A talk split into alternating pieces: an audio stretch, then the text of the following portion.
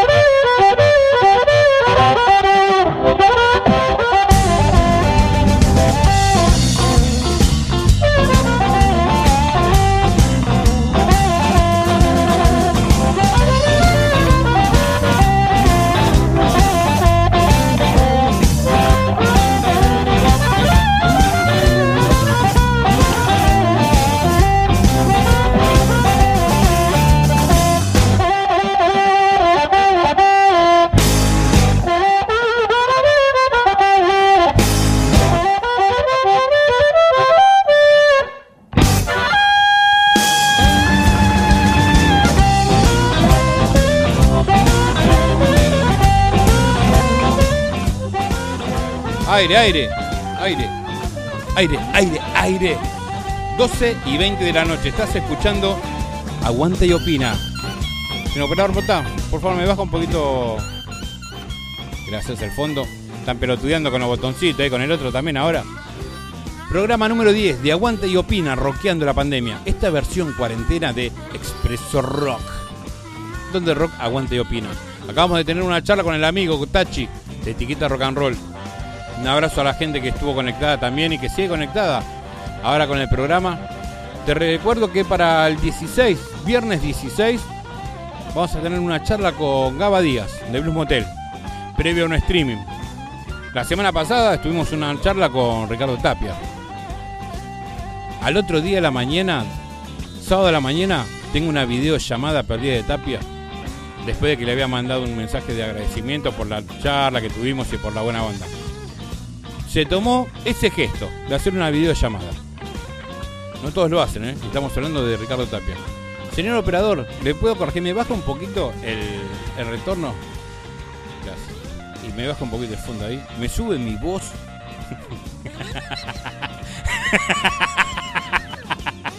Todo por el mismo precio. Todo por el mismo gracias, precio. Mota, gracias. Y que la pizza salió muy rica.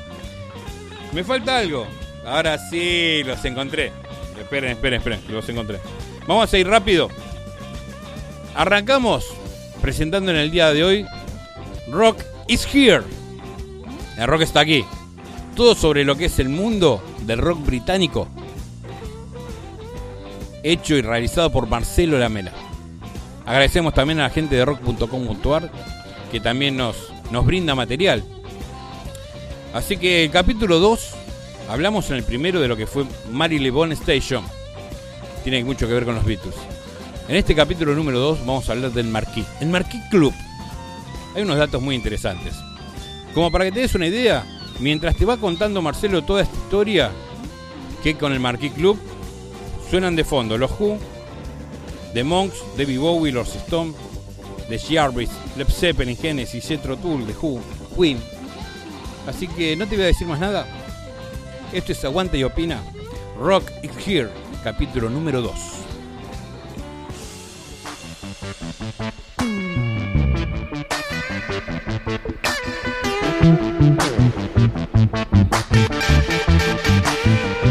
Hola, hola, bienvenidos a un nuevo podcast de Rock is Here. En este episodio visitaremos dos sitios donde funcionó el Marquis Club, quizás el lugar más importante de la escena británica durante décadas. Excuse me, do you know, do you know the quickest way to Oxford Street? Yeah, it's that in, in here.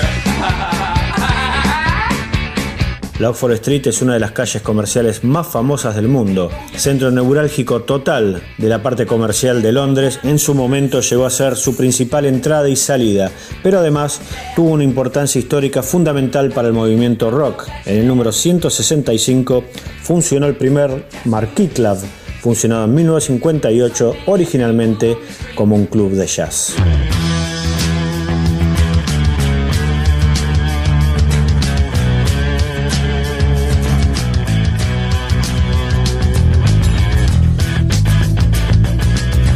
Por ese lugar pasaron los principales artistas de la época. Incluso allí debutaron en vivo los Rolling Stones en julio de 1962, cuando la palabra rolling todavía no tenía la G final, sino que finalizaba en un apóstrofe.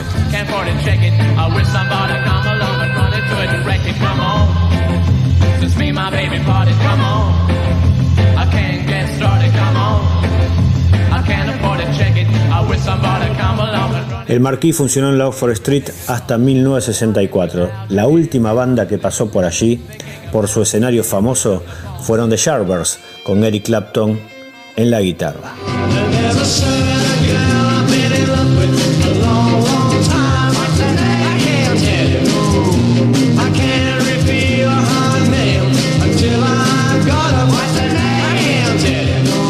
Como muchos otros lugares de esta avenida, el 165 fue derribado para darle paso a nuevos edificios. Ahí construyeron oficinas al lado de las tiendas Marks y Spencer y también en su momento funcionó la sucursal de un famoso banco español.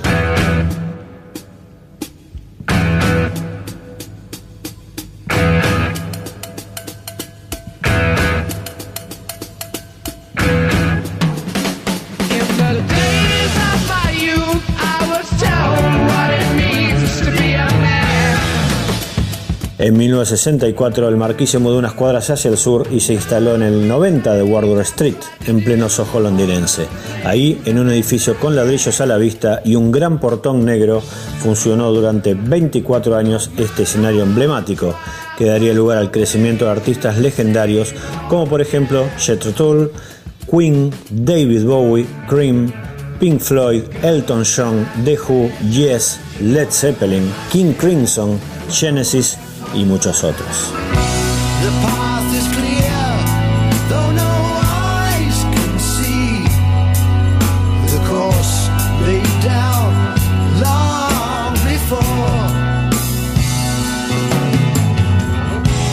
Hasta ahí podés llegar en subte, por supuesto. Bajate en la estación Tottenham Court Road con la línea Central o con la Northern que te dejan a unas 6 cuadras.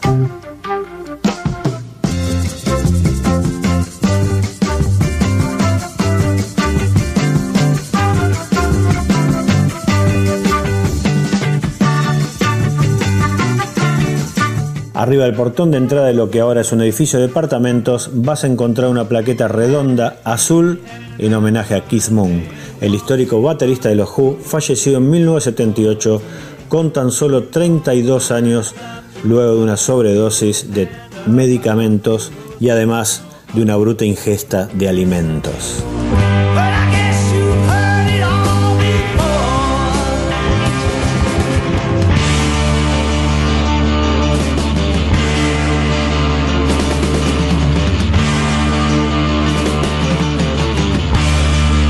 Fines de los 80 el Marquis volvió a mudarse, aunque ya nunca más conseguiría estar a la altura del prestigio ganado en las décadas anteriores.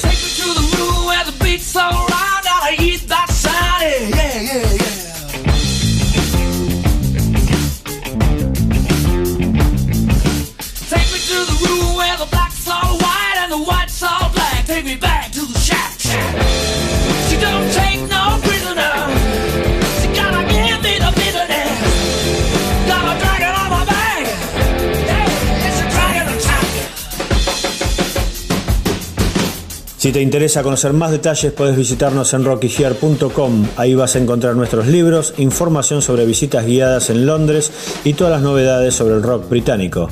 Soy Marcelo Lamela y te espero en el próximo episodio de Rocky Gear.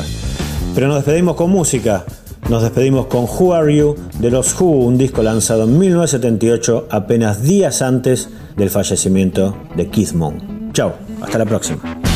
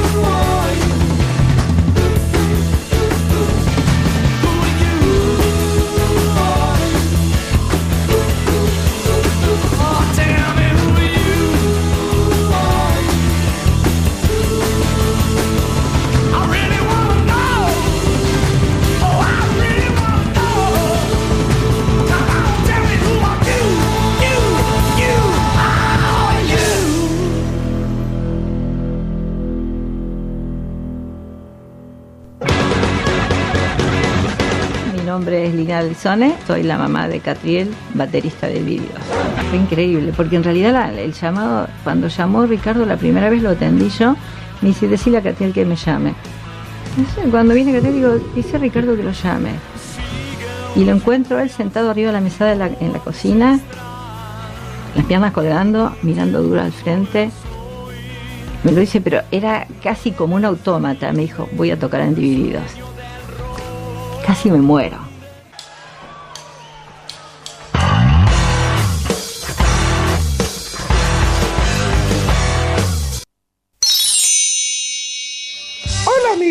Les habla Mickey Mouse. Todos. Les hablo para que escuchen la versión cuarentena del Expreso Rock, que se llama Aguanta y Opina. Ven, Goofy, vamos a caminar y a escuchar la radio. Ya todo está bien, es hora ya de festejar.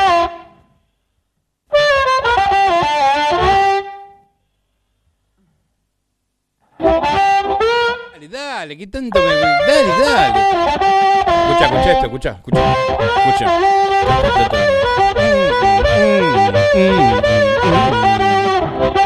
Sí. Así. Así me gustó más. Un poquito más, por favor, de mi voz, señor operador Mota. Está en los controles técnicos. Señor Martín Pollo Ríos. Amigo. Tenemos a alguien del otro lado. Sí, sí, así es. Usted la llamó. Nuestra amiga Yaque, nuevamente. Hola, buenas noches. ¿Qué tal? Buenas noches. ¿Quién fue el culpable responsable del llamado? Eh, compartido, es compartido. Teníamos ganas de escucharte. Es mutuo, es mutuo. Hacía como una hora y media que no te escuchábamos, más o menos. Bueno, tengo algo para comentarles también el día de Estuve viernes. escuchando, disculpa, estuve escuchando primero. Sí. Eh, ¿Me escuchás bien? ¿Me escuchás Yo te bien? escucho genial, te escucho Exacto. genial. Lo que es el Sí. streaming de Juanse, que aprovechamos Sí. para salir al aire y no, no, no llegué a escuchar la fecha. ¿Para cuándo es? Es para el domingo 25 de octubre. Va a ser, bueno, 25 de octubre. Sí, eh, va a ser una noche especial también. Se está incorporando a la gente también para que, bueno, pueda elegir una lista de temas, eh, con bandas invitadas, con músicos amigos. Así que, bueno, va a estar bueno para que la gente lo disfrute en la casa, en los hogares. ¿En qué Una canal? noche diferente con el líder. ¿Por qué canal Eh, sale? por streaming, entrada1.com. Precios. Directamente en Movistar Arena, Argentina, 700 pesos. Muy bien. ¿Más caro de servicio? No, no, sin Esta, ¿eh? Le tirás y ahí está el toque. toque, al toque. Muy Vamos, bien. vamos. Vamos. Vamos, ya, que la puta madre, carajo. Muy bien, muy bien. Completo, Es el líder. Completito. Es el, es el líder. Claro. ¿Cómo viene hasta ahora lo que estás escuchando eh, por el equipo? Bien, muy bien, eh, muy interesante la nota, bueno, con el negro García, me gustó mucho y bueno, también un saludo para Tachi, para toda la gente también. eh, muy lindo también ver cómo se comparten, aparte de lo que es la banda en sí, que nos gusta, que es eh, familia también con Expreso, bueno, y ahora Sí. aguanta, eh, que siempre está, ¿viste? Y tiene esa energía, esa fluidez, Sí, sí. que tiene una energía fuerte, la verdad que un saludo grande para él. Muchísimas gracias. En nombre de toda la gente que nos está escuchando. Ya que la voz interior, eh, teníamos también, usted que está indagando ahí las noticias de nuestro mundillo rockero, Sí. ¿con qué otras se encontró? Mira, tenemos en el día de hoy fue eh, algo variado de estrenos también, por ejemplo, bueno, del gran Kay Richard, que nos presentó X Expensive Winos. Sí, esto es un live and the Hollywood Palladium, que sería un sexbox, que es eh, una edición limitada. Sí, Ah, ¿y qué lo, bueno. lo presentó hoy? Sí, hoy presentó Little Rock and Roll y bueno, y después va a ser más temas de él como solista, eh, Take It So Hard, eh, Make No Mistake, por ejemplo, bueno, con The Stones, Happy, entre otros temas más, y bueno, también un tema de, de Lennon McCartney con I Wanna Be Your Man, sí, este hermoso tema, así que bueno, se está presentando, hoy fue el primero el Rock and Roll, eh, que se pudo ver en las plataformas digitales, ya está disponible. Eh, y bueno, con su banda, que él, bueno, que estaba en la batería Steve Jordan, en guitarra Wadey Watchell, bajo Charlie Brighton, Sarah Dash, sí, eh, bueno, y el ex Bobby Kiss, que también falleció hace muy poquito. La verdad que escuchar a nuestras chicas hablar inglés. Un placer Sí. enorme. Ambas. Acostumbrados al wechi wichi. Ambas. Sí. Tomá, Al me free. Claro, acostumbrados a eso. Claro. Muy, pero muy bien. Por fin alguien que pronuncia bien las La palabras. puta Por madre. favor, lo que costó, ¿eh? Lo que costó. Bueno, sirvió que la mandemos a, a particular de inglés, Flor. Flor y sí, Fueron bien, bien Sí, sí, sí, Flor. Flor. Tuvo la, la particular. Claro. La negra particular también. Claro. Quiero mandar un beso grande, bueno, a mi familia, a mi hermana Gisela que nos está escuchando por Gisela, primera un beso vez. enorme. Gisela, gracias. Así que bueno, estaba pro- y bueno, a Nicole también que los está escuchando, le manda saludos a todos. Nicole, un besito enorme. Chiquita. Princesa. Estábamos recordando un asado que se había hecho en una casa que yo estaba viendo anteriormente de Expreso, vimos eh, unas fotos y estaba muy chiquitita también, así que bueno, y se quedó sorprendida. Ay, mamá, estaba muy chiquita. Me...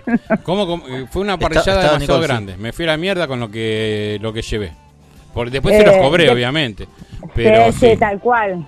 Pero tal te, cual, tal te cual. quedó para Linda. dos o tres días.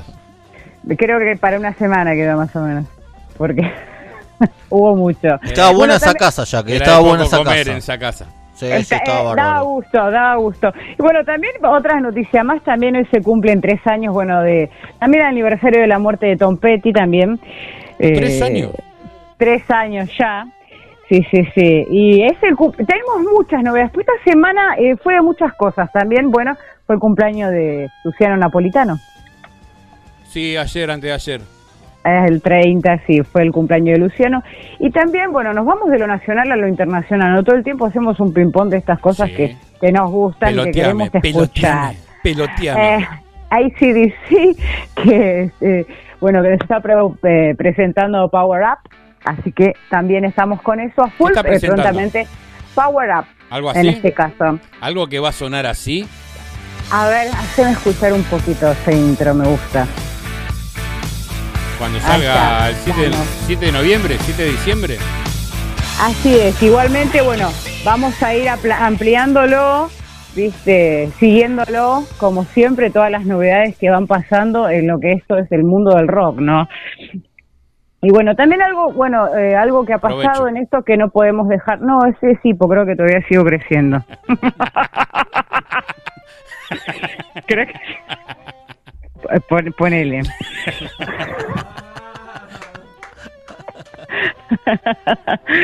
Eh, bueno, eh, ¿en qué estábamos? Estábamos hablando de todo esto lindo y bueno, tuvimos la pérdida de un gran escritor argentino, el señor Quino Joaquín Salvador Lavado Tejón, también, así que nos ha dejado eh, el 30 ahora de septiembre, también el Nos creador dejó, de nos dejó Mafalda. nada más y nada menos que a Mafalda. Exactamente, nos ha dejado eh, allá, bueno, eh, con todo esto lo que representa a Mafalda en, en- en su momento de su, su generación también, Mafalda una niña progresista, eh, homónima, presente en la humanidad y bueno, preocupada por la paz mundial, curiosa, sí, siempre eh, eh, con- creyendo que su generación, teniendo fin- fe en su generación, ¿no? Ella siempre trayendo, trayéndonos ese mensaje. Así que bueno, nos dejó este legado. Sí, sí, sí, nos dejó este legado tan lindo, eh, Kino, así que bueno, también es para recordarlo. Bueno, Eh, teníamos ahí justamente un audio eh, que esto se hizo en Canal 7 hace muchísimos años atrás, un programa de Caloy, donde justamente Sí. le preguntaba a Aquino el origen de, de Mafalda. Y bueno, lo que contaba Aquino, que en ese momento salió como una PNT, una pauta no tradicional, que le había pedido una firma, para publicitar electrodomésticos. electrodomésticos. Tal cual. Exactamente, pero que no querían que sea algo directo, decir, bueno, que, un gráfico diga que bueno lavarropa, que bien que enfríe la heladera, sino retratar una familia y que salgan de fondo, viste, con los mismos modelos dibujados y demás. De ahí que creció, había que ponerle el nombre. Sí. Y pidieron que sea algo que tenga que ver con el nombre de la, de la marca. Manfrey, Manfrey, algo así. Que tenga por lo menos esas letras. Y escuchaba en una película en la cual participaba. eh, el- ¿Quién? ¿Quién? ¿Quién? nuestro quién? actor que terminó con un pañuelo en, en la cabeza. eh, Leonardo, Leonardo Fabio. Fabio. Leonardo Fabio, donde en una película de él hay una escena que entra alguien a una habitación, había una chica, había una cuna, y decía, "Ay, qué linda nena, ¿cómo se llama? Mafalda se llama. Y al escuchar eso, automática dijo, es Mafalda. Eso es lo que contó Kino. Hermoso, hermoso también. Eh, bueno, a todo esto, bueno, No se hace audio. una placa homenaje. ¿Tenemos un audio? Me encantaría escucharlo. Eh, Lo que acabo de decir, porque bueno, pensé que había mandado el audio, pero sé que no lo envié. Por eso me lo acordé de haberlo escuchado y lo repetí.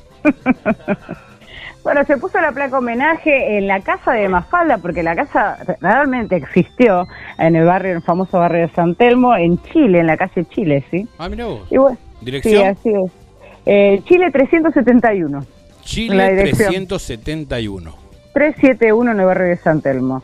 Nos deja a los 88 años, toda una vida, un escritor eh, de puta madre, ¿no? Así por decirlo, un ganador de premio iberoamericano, ¿sí?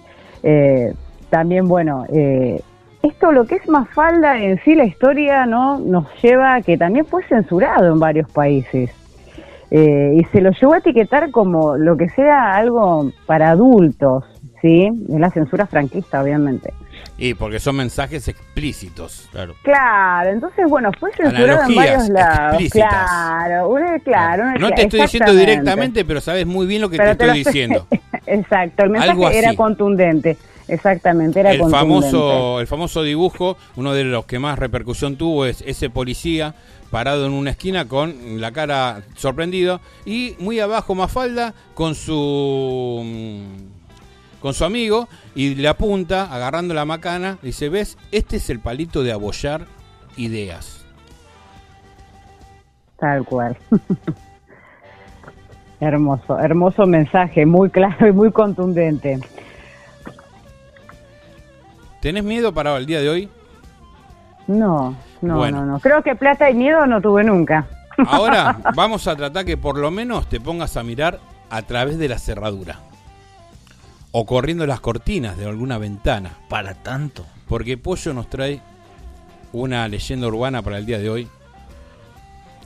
¿Qué nos trae? ¿Con qué nos va a Yo no sorprender sé, hoy? si, no sé si es tanto de miedo. Yo te voy a convocar a vos, ya que, que sos, Sí. al, al igual que yo, este, una de las personas que todavía creemos en el amor. ¡Ay, qué fuerte! que, pensé que, pensé que tenemos miedo. No O que tenemos. comemos los mismos ravioles. Ya dijimos que no tenemos miedo. Que creen en el amor. A ver, entonces. Hoy te traigo una historia antológica. An- Una historia de antología. Una antología. ¿Puede ser te- de algo, de algo, de algún romance tormentoso? ¿Puede ser? Algo así, Sí, más o menos ¿te por ahí va. Y mira, mi libro preferido es Cumbres Borrascosas, o sea, más tormentoso y más pasional que eso, creo que. Y, Y escri- y acordándome hasta que escribas tu libro. Hasta que escriba mi libro propio, tal cual. Pero bueno, comentame esto de las leyendas urbanas, ¿qué, eh, qué, qué, ¿en qué se trataría esto en el día de hoy? Como te dije anteriormente, yo hoy te traje una historia de amor. Para vos, para mí, para todos los que creemos en el amor, hoy les voy a presentar el vestido blanco y la mancha de café. Esto Me es leyendas urbanas. Seguimos en Aguanta y Opina con ellos. Con Floyd, La Negra, Pollo y esta leyenda urbana. ¿Preparados?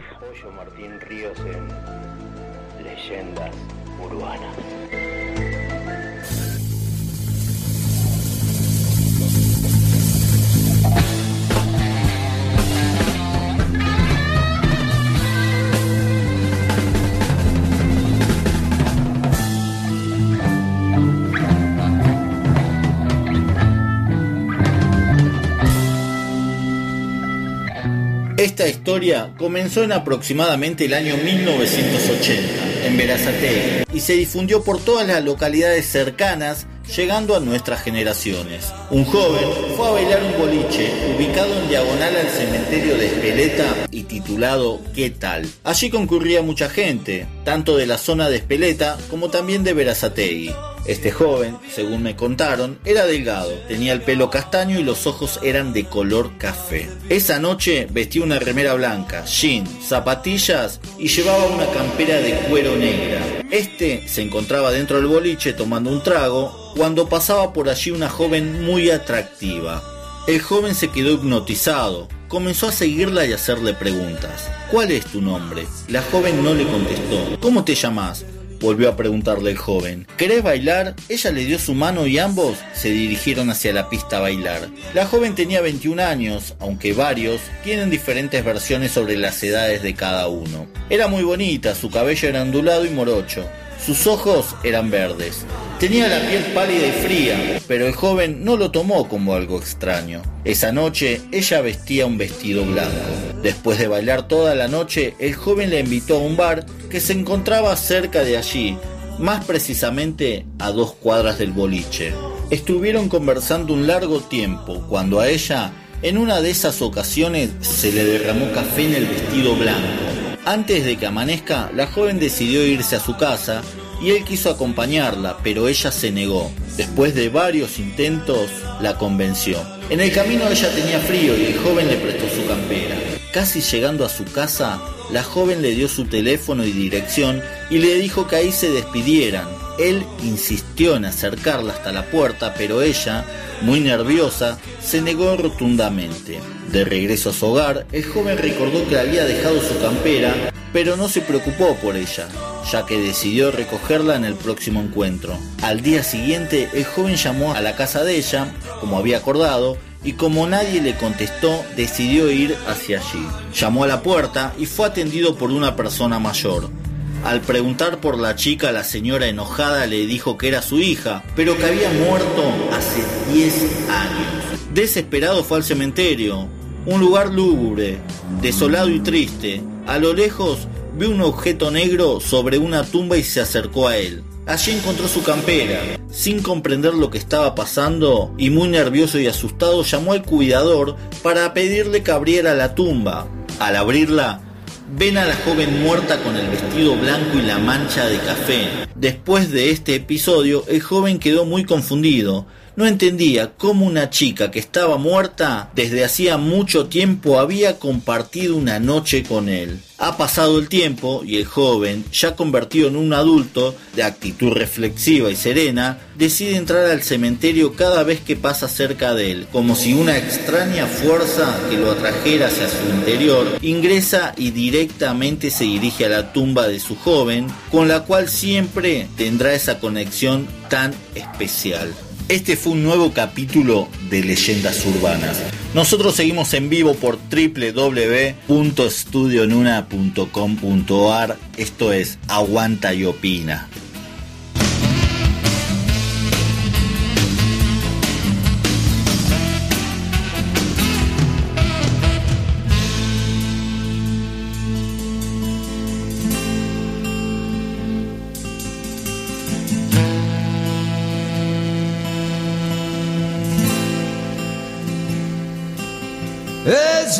Existió solo en un sueño. Y él es el poema que el poeta nunca escribió. Y en la eternidad los dos unieron sus almas para darle vida a esta triste canción de amor.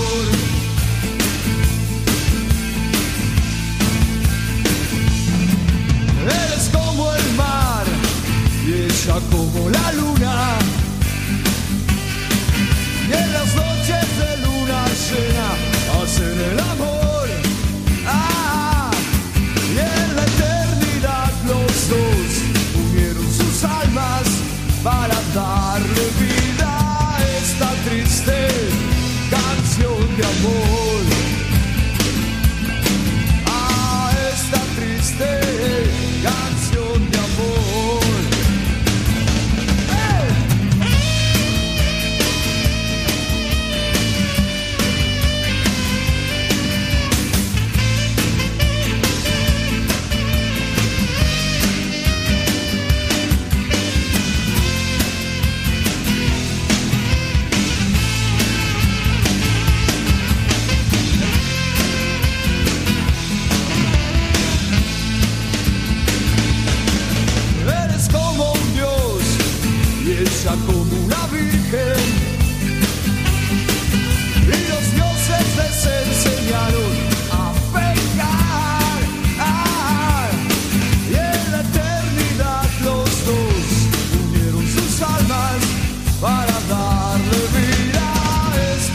Esta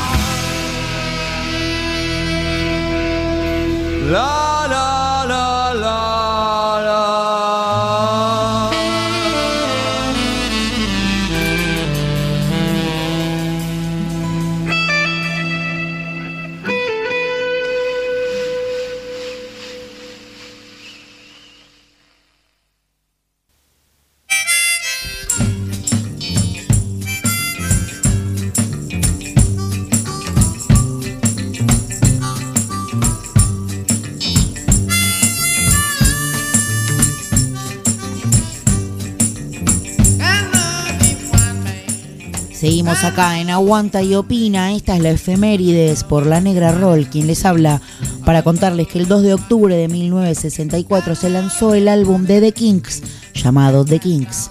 Estamos escuchando God Love If You Want It, tema que pertenece a este álbum debut de la banda de rock inglesa. En Estados Unidos fue publicado como You Really Got Me, sin tres canciones del álbum original. El álbum fue publicado de nueva cuenta en 1998 en Reino Unido en Castle Records, con otras 12 canciones extra. Esta nueva versión se editó en el año 2004 al lado de la discográfica Sanctuary Records. The Kings fue una banda de rock and roll con fusiones de rhythm and blues que se formó en el año 1963 en Londres, Inglaterra. Sus fundadores fueron los hermanos Ray en guitarra, Dave Davis vocalista. A ellos se les unió poco tiempo después el bajista Pip, Pete Quive. Al principio tomaron el nombre de The Ravens, los cuervos, y mientras tanto se incorporó un nuevo elemento en la batería, Mickey Willett, quien no duró mucho tiempo y en su reemplazo ingresó Mike Avery. Durante sus primeras actuaciones tocaban como teloneros del cantante Robert Weiss. Al mismo tiempo grabaron una maqueta que llegó a manos de la compañía discográfica Pie Records. Pasó poco tiempo para que firmaran un contrato para grabar tres sencillos. La canción que debutó como primer tema fue una versión del tema de Little Richard, Long Tall Rally, de 1964. Con motivo de la grabación de este nuevo material, el grupo decidió cambiar su nombre por uno más atractivo y llamativo, como The Kings, que significa los raros. Para promocionar el sencillo y lograr hacerse conocidos, The Kings aparecen en distintos medios, como en el programa de televisión Ready Steady Go. A pesar de los intentos de promocionarse, la canción no logró satisfacer las expectativas del público. Sin embargo, apareció un nuevo tema titulado You Still Want Me, que logró mayor recepción que el anterior, pero aún no lograba convencer ni a la discográfica ni a la audiencia. Por fin conocieron el éxito a través del tercer sencillo lanzado, You Really Got Me. En este tema intervino el guitarrista de Led Zeppelin, Jimmy Page, quien colaboró tocando la pandereta. Además, con esta canción, The Kings logró alcanzar la primera posición en las listas de éxito del Reino Unido y por si fuera poco, ingresó al top 10 norteamericano. El tema causó un gran revuelo, no solo en las radios, sino en la crítica especializada, porque el sonido particular de la canción era innovador, pero fue considerada, para que sepan, la primera canción de hard rock de la historia. Poco tiempo después lanzaron su cuarto sencillo, All Day and All of the Night, con el cual volvieron a saborear el éxito. El tema se posicionó en el puesto número 2 en las listas británicas y en el puesto número 7 en las estadounidenses. Ya con un nombre ganado y con dos temas de éxito, la compañía les propone en 1964 lanzar su álbum debut y es así como aparece su disco homónimo, The Kings, a fines de ese mismo año. Vamos a cerrar este efemérides escuchando You Really Got Me, que está en el palco de la previa al lanzamiento de este disco. Hasta la próxima, queridos amigos. Roqueen y disfruten.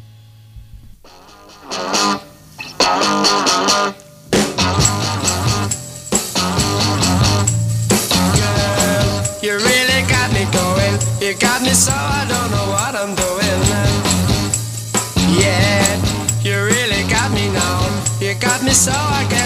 You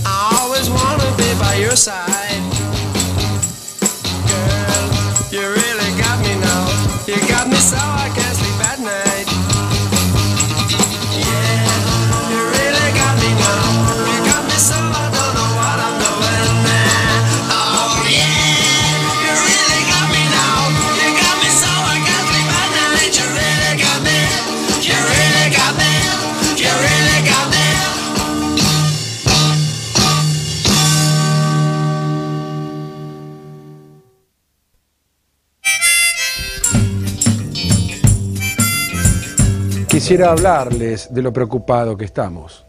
¿Por qué? Por lo mal que hablan nuestros jóvenes en estos días. Si yo de golpe te muestro esto, ¿vos qué decís? Uy, loco, pintura fresca. No, no se dice así, se dice caramba, una cerveza. Y sí, una fresca, una cheve, una birra, una chicha. Chicha. Sí, una chicha. Sos muy pelotudo, ¿sabes? Uy.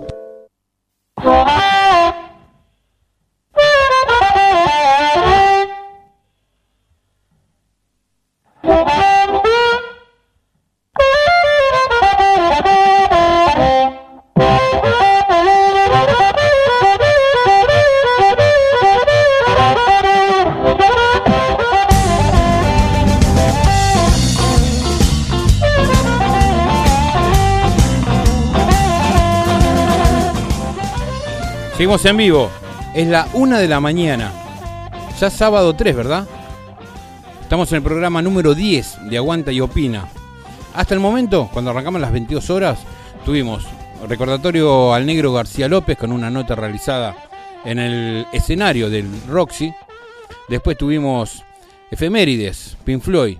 Acabamos de escuchar The Kings, hechas por la negra Roll. Las noticias del mundo rockero con Jaque, nuestra voz interior. Leyendas urbanas, la historia de la campera. Qué loco eso, ¿no? Abrieron el cajón y estaba el vestido manchado. Qué loco esa historia. Y también lo tenemos, como todos los viernes, poesía rocker, literatura y rock. Nada más y nada menos que con el profe Chelo. Profe, buenas noches. Buenas noches, ¿cómo andan? Muy bien. Espectacular el programa, ¿eh? ¿Nos escucha bien? ¿Me escucha bien? Sí, te escucho bien. ¿La música Eh, de fondo está bien o está alta? Dígame. Está bien. Y voy a servir un trago en nombre de mi amigo que falleció hoy, que es el pana. Sí, el gordo pana, boludo de Pablo. Eh, escucha- escuchando, le voy, a, le voy a brindar este recordatorio porque voy, yo lo conocí en el año 98 cuando fuimos a ver los redondos a Tandil. En el 98 a Tandil. Sí, en, el- en una traffic fuimos. Con pana. Pablito Minervi. Sí, y él le gustaba mucho los redondos y él era fue un héroe del whisky más o un hombre un hombre eléctrico porque vivía con la viola, ya sea con la criolla o, o con la con, con la la guitarra eléctrica, ¿viste? Eh, vi- vivió un se fue como una tragedia creo que es una, una leyenda urbana también. Participó Y- mucho en las zapadas de Guevara.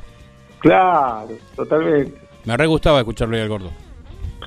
Así que vamos a hablar de un tema que le gusta mucho a él, eh, que es eh, la, la cuestión de- del héroe, el héroe universal. Eh, la pregunta, la incógnita y, y la, pre- la interrogante que les quiero hacer es ¿cuál es el héroe de la literatura universal para, para ustedes? Uh, el héroe. Bueno, a mí. eh, mi memoria falla, no he leído tantos libros. El más grande, que, el más conocido, eh, ¿cuál es? No, de lo que leí y libros que me gustaron. eh, el creador de Rebelión en la Granja de 1984, Orwell. Orwells. Después, bueno, lo que Pero fue. héroe de la literatura, no autor. El, el héroe de la literatura, que es el personaje de héroe. Y el que, el que sobrevive a, a todas las pruebas y vallas que le va poniendo la vida.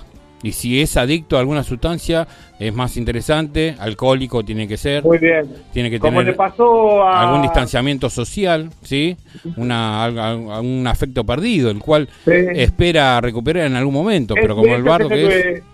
El héroe de la literatura universal. El héroe de la literatura universal es nadie. Según Borges, el mismo Borges también está de acuerdo con esta afirmación, que el héroe de la literatura universal es eso que vos decís, es nadie. ¿Por qué? Porque en las dos culturas más grandes de nuestro planeta, viste que está dividido en Oriente y Occidente, Sí.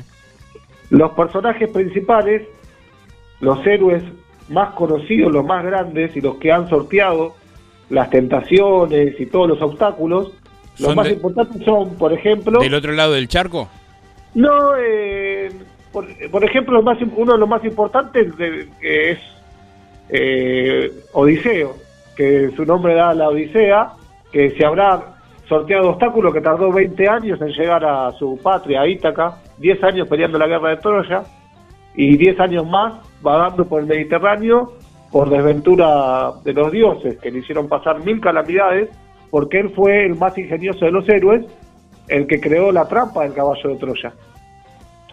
Entonces, cuando ¿Él él, fue el que ideó el caballo de Troya, la trampa? Claro, Odiseo, sí. Odiseo que los romanos lo llamaban Ulises. Sí.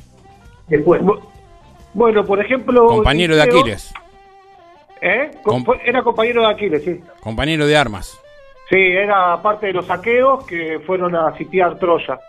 El Recordamos de- cómo fue la trampa de Troya. Sí, el, la- el caballo de Troya, sí, totalmente. Eso lo ideó... Recordanos cómo fue. Ah, no te entendía. Bueno, eh, Ulises eh, crea un ardid, por eso a él le llamaba, tenía un epíteto. El epíteto es una adjetivación, es un... Un es epíteto. una- un epíteto es una cualidad intrínseca de un objeto. Por ejemplo, decir la verde hierba de marihuana, o la blanca merca, o el negro carbón. O para, para los personajes homéricos y los personajes de la épica, se les, se les daba algún atributo, se les exaltaba su atributo. Por eso Ulises es el ingenioso Ulises o el fecundo Nardides. Por ejemplo, a Aquiles le decían el de los pies ligeros o el invencible Aquiles De forma etcétera, intrínseca. etcétera. Ese es un epíteto. Eh, el epíteto de Ulises era el fecundo en ardides. Uno de sus ardides, de sus trampas, fue el caballo de Troya. Que fue adentro del caballo, ellos se alejaron con todos los barcos Querían entrar a un... a una ciudad impenetrable, ciudad. que tenían los muros más grandes, la arquitectura más, eh, más moderna de la época, Sí. y era una guerra que el libro dice que era que es romántico, ¿no? Eh, y es épico, dice que era por, Hele- por Helena, pero en realidad era por un territorio para llegar a la ruta de la seda, la ruta que lleva a Oriente. Esa ciudad, esa ciudad eh, ¿quiénes vivían en esa ciudad? Los teucros o troyanos. Los troyanos. Perfecto. Y preparan el caballo de, de Troya eh, de dimensiones enormes. Se meten 10 adentro, 10 héroes, entre ellos el mismo Ulises, y lo dejan ahí como si fuera Como un presente. un presente para los dioses. Y los troyanos los meten adentro de, de la ciudad. Como decirle, che, estaban haciendo, los troyanos estaban haciendo la orgía, la- estaban haciendo una re fiesta porque pensaron que ganaron después de 10 años que estuvieron sitiados. sí. Salen del caballo los 10 héroes, matan a los guardias de la puerta y hacen entrar a todo el ejército que estaba escondido. Y ahí arde Troya, como se dice. Destruyeron todos sus... Pero esa no fue la una... eh, esa, ese ardid de Ulises no es el que lo lleva a convertirlo en nadie, aunque es un héroe de la literatura universal. Hay una historia cuando él está volviendo, eh, como él destruye una ciudad que, que era que tenía muchos adoradores de, de Neptuno eh, o Poseidón. En un momento Poseidón lo hace sufrir mil calamidades, entre ellas llegar a una isla, a la isla de los cíclopes. Llegan a la isla, tiene que, él, él quería volver a Ítaca, pues llega a la isla de los cíclopes, va co- con una expedición con sus amigos y entra en una cueva. Y los cíclopes son unos eh, seres monstruosos. De un solo ojo. de un solo ojo, totalmente. Pelados, grandes, enormes. Con una, una fuerza formidable. Entonces el cíclope se mete adentro de la cueva y cierra la, la, la entrada con una roca. Y, le, y ellos estaban comiéndole el queso y entonces el, tipo le dice, ¿quiénes son ustedes? Y Ulises le responde, yo soy nadie y ellos son mis marineros. Yo soy nadie, le dice. Y le dice, eh, qué curioso nombre tienes, nadie. pero qué rico está tu marinero. Bueno, y el, el cíclope se morfa a dos de los marineros de Ulises. Ulises para distraerlo le toca la flauta y le invita a tomar el vino que tenían, que tenían ellos. Y el, como el cíclope nunca había escabiado, el cíclope se duerme. Y cuando se duerme, eh, Ulises le, lo deja ciego con un palo que había ahí en un poste, lo, lo, lo ciega. Pues no lo querían matar, ¿viste? Porque si no nadie podía sacar la roca de la entrada. Y el cíclope entonces empieza a llamar a sus hermanos que vivían en la misma isla. Y dice, hermano, vengan a ayudarme. Y vienen los hermanos, ¿qué pasó? ¿Qué te pasó? ¿Quién te hizo esto? Nadie, nadie me hizo esto, nadie me ha cegado. ¿Cómo? ¿Quién te dejó ciego? Nadie, me dejó- claro. nadie me dejó ciego. Entonces, como le dijo así, se pensaron que estaba borracho, que estaba loco y no le dieron importancia a los, los hermanos cíclopes. Claro, así me dijo cómo se llamaba. ¿Quién? Claro. Nadie. Después pudieron escapar porque el cíclope eh, tenía su rebaño de oveja que dejaba salir por la cueva, pero les tocaba el lomo. Y a Ulises se le ocurrió ir abrazados por el vientre de la oveja y el, el cíclope abría la, la puerta, o sea, la, la- la roca, solo para dejar pasar sus ovejas. Pero como no podía ver, las tanteaba, ¿viste? Por el lomo. Y así pudieron pasar por abajo, eh, porque él tanteó las ovejas, les, les- les- le- les acarició la El espalda y ellos bajaron, claro, ellos, ellos bajaron por abrazados. Entonces, ese es el primer héroe de la literatura universal, el de la Odisea. Y de ahí, y de ¿cómo saltamos al hombre eléctrico? bueno, si querés escuchamos la canción. A ver, de Un fondo, poquito. ¿de qué estamos hablando, operador Mota? Este es un tema inédito de Patricio Rey y sus redonditos de ricota.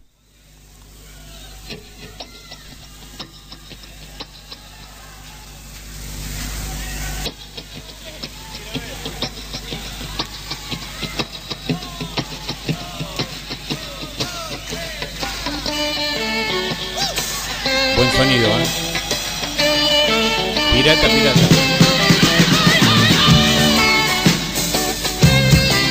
Patricio Rey, sus redonditos de ricota. Hombre eléctrico. Soy un perdido eléctrico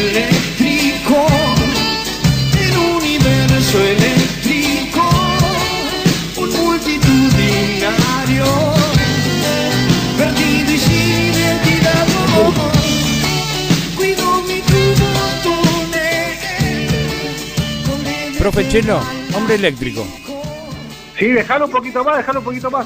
Pero por supuesto. Da volumen, Mota. El monstruo no me sigue más. Yo soy, yo soy nadie. Ahí tenés, nadie. Yo soy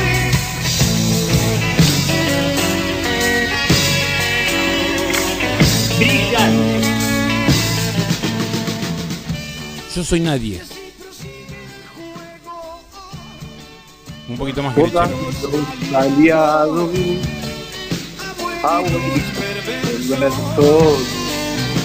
limpiándose la. Para el pan, al pan era fanático. Bueno, entonces, eh, lo que estaba creando el indio, para mí, es, esto es una interpretación, ¿no? ¿Se escucha ahí? Sí, Floyd? sí, sí, te escucho muy bien. Eh, habla de un héroe, ¿viste que es? Que no es ¿Alguna nadie. vez habrás escuchado de, de- del hombre eléctrico? Sí, un- varios amigos de la noche. es el personaje que compone el indio es un, es un hombre eléctrico, pero al mismo tiempo es nadie porque habla de lo eléctrico en la época que él lo compuso, en los años 80.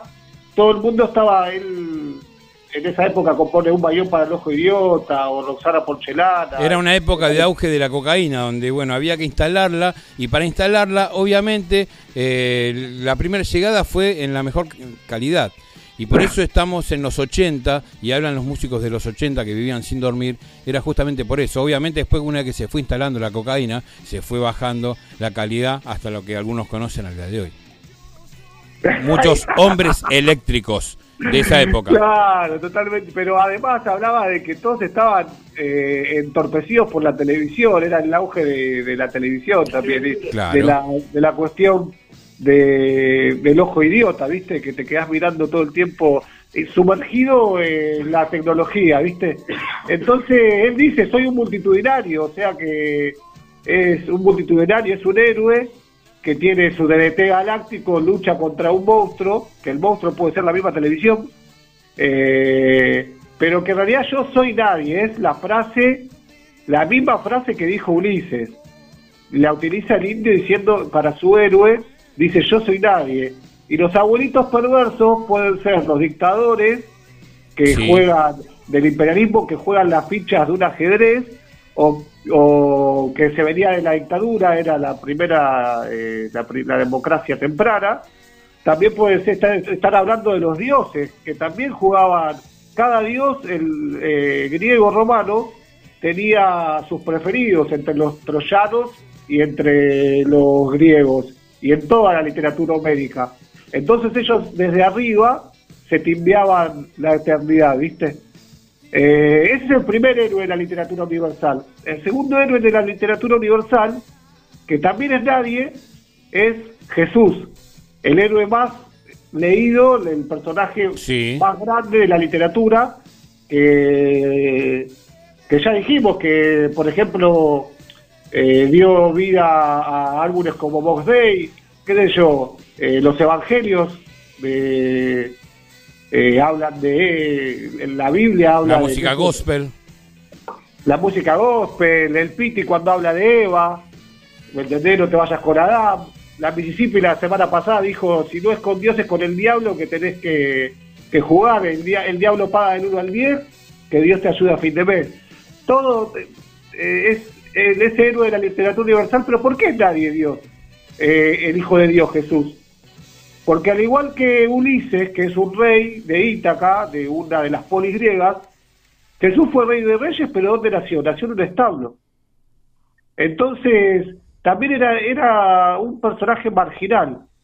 Así que eh, está la teoría, y uno de los teóricos que, ah, que toma esta, esta hipótesis es Borges, que dice, el héroe de la literatura universal es nadie, porque es Ulises, es Jesús y es Harun al-Rashid, que es el último héroe. La al-Rashid.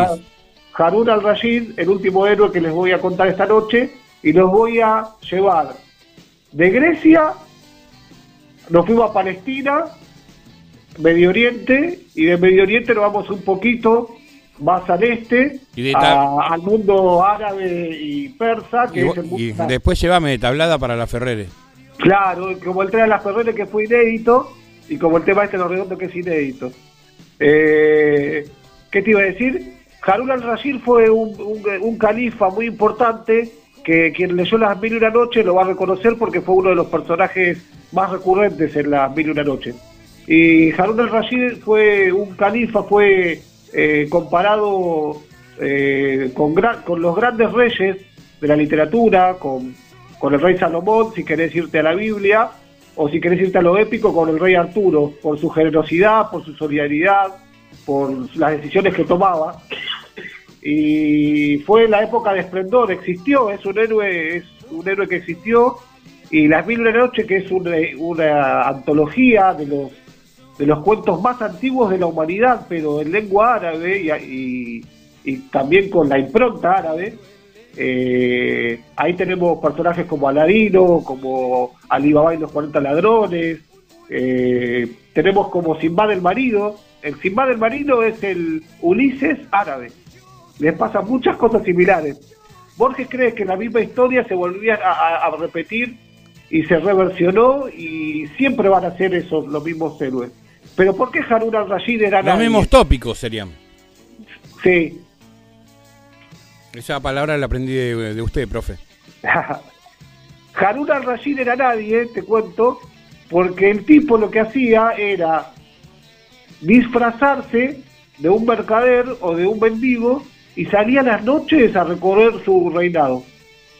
Y ahí sabía cuál era la vida auténtica de su califato. Un La manera, que sus, ha- la manera en que sus habitantes se relacionaban, los problemas que enfrentaban. También así se entera eh, qué piensan realmente sus, eh, sus gobernados de su gobernante. Y en no pocas ocasiones recoge reconocimiento valioso sobre la vida misma. O sea que la calle le, es otra filosofía que adquiere Harun al-Rashid. Y los redondos, ahí donde vienen, vamos a motorcico, puede ser. El mercador. De todo amor. Claro, el mercado de todo amor. Y bueno, y entonces esto quería darles esta noticia a ustedes que el héroe de la literatura universal es nadie. Y Así que el, el y que el eh, el monstruo contra el que se enfrentó Ulises también fue rey y mendigo porque llegó como un mendigo y lo reconoció su, per- su perro nada más y su nodriza. Y todos los que fueron sus amigos le querían robar a la mujer Penélope que, que fue fiel durante 20 años. Así que también fue eh, nadie pero Ulises engañó al cíclope y cuando se iba fue un ególatra porque agarró y les dijo torpe cíclope recuerda tu, que quien te engañó fue fue Ulises fue Ulises y le contó le dijo le dijo su nombre a Polifemo y ahí vamos a otra gran banda argentina Mira vos, así tiene le que dijo ver a con la mitología que se llama Polifemo del antiguo eh, David Lebón. de David Lebón que ganó eh, los Gardel de Oro. Entonces quería cerrar el bloque con un temita de Polifemo que es visionario, que habla de que estamos enganchados a veces y a veces nos bloquean. Yo creo que fue una este tema que vas a poner ahora, suel, suel, suéltame rock and roll, Suéltate Eh, rock and eh, roll. suéltate rock and roll, sí, tiene que ver con el... Fíjate que habla también del bloqueo, ¿viste? Eh, y es una- un tema de, de la década del 70, si no me equivoco. Así es. Creo que 73, 74.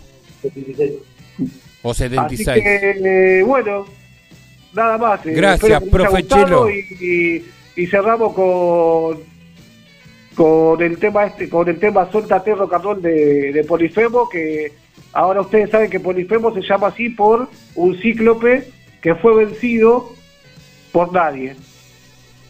¿Aprendieron hoy? Una nueva lección. Gracias al profe Chelo en Aguanta y Opina. Saludos a la gente que está ahí. Saludos, un abrazo enorme a Walter también. Muchas gracias, Chelo. Saluda Walter. Buenas noches. Gracias, Walter. Un abrazo enorme. ¿Nos vamos escuchando, Polifemo? Suéltate rock and roll.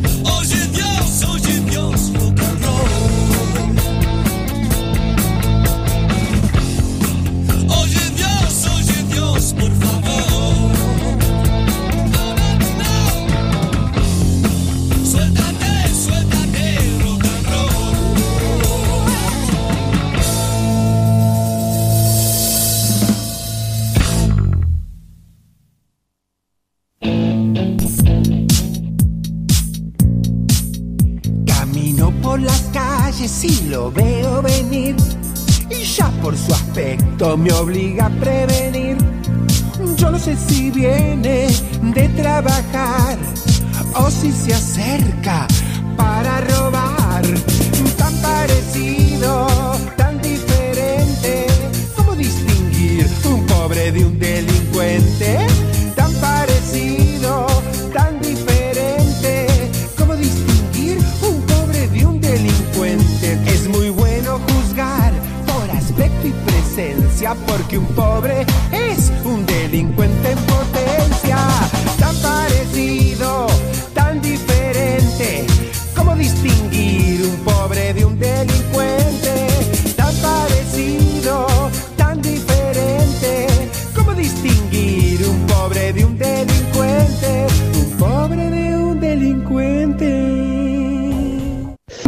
gracias por la difusión y el apoyo a las bandas emergentes. Eh, yo soy el pelado César de Media Falange. Estamos difundiendo nuestro EP, Borallín, La Perdición del Leviatán. Así que felices y contentos de que nos des el espacio y podamos compartir donde el rock aguanta y opina. Saludos para toda la audiencia, un cariño grande y arriba el under.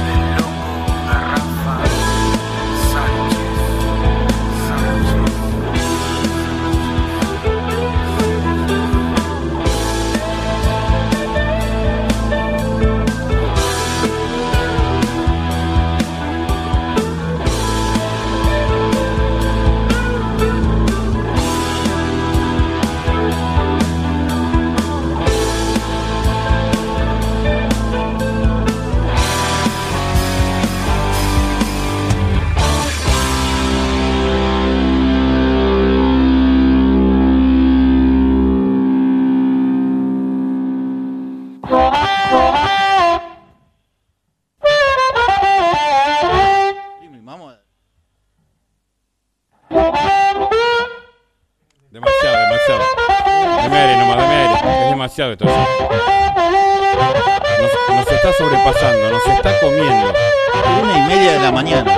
Una y media de la mañana. Damas y caballeros, comenzamos este aguante y opina número 10 a las 22 horas del 2 de octubre, viernes.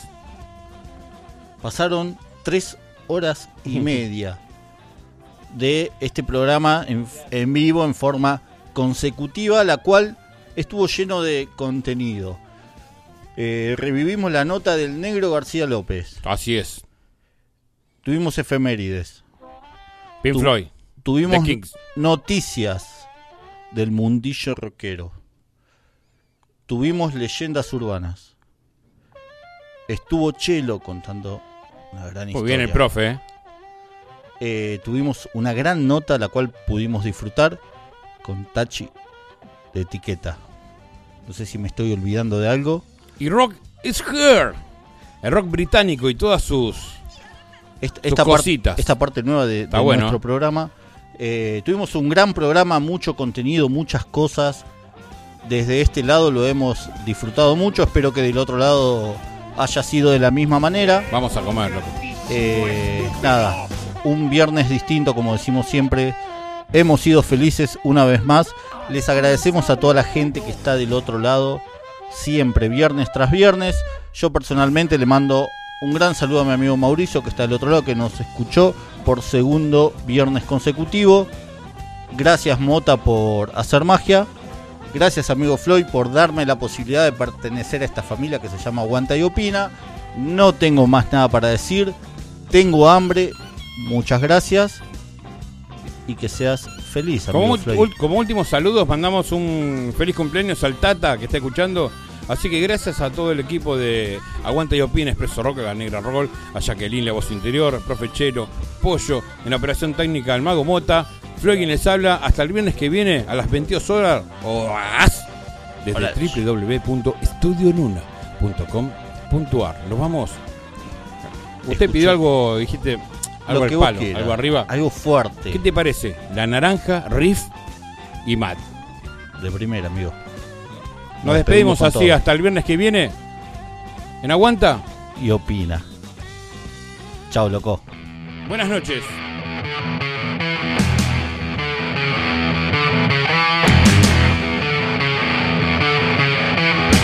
Y recuerden, a usar tapabocas y nada de carioca.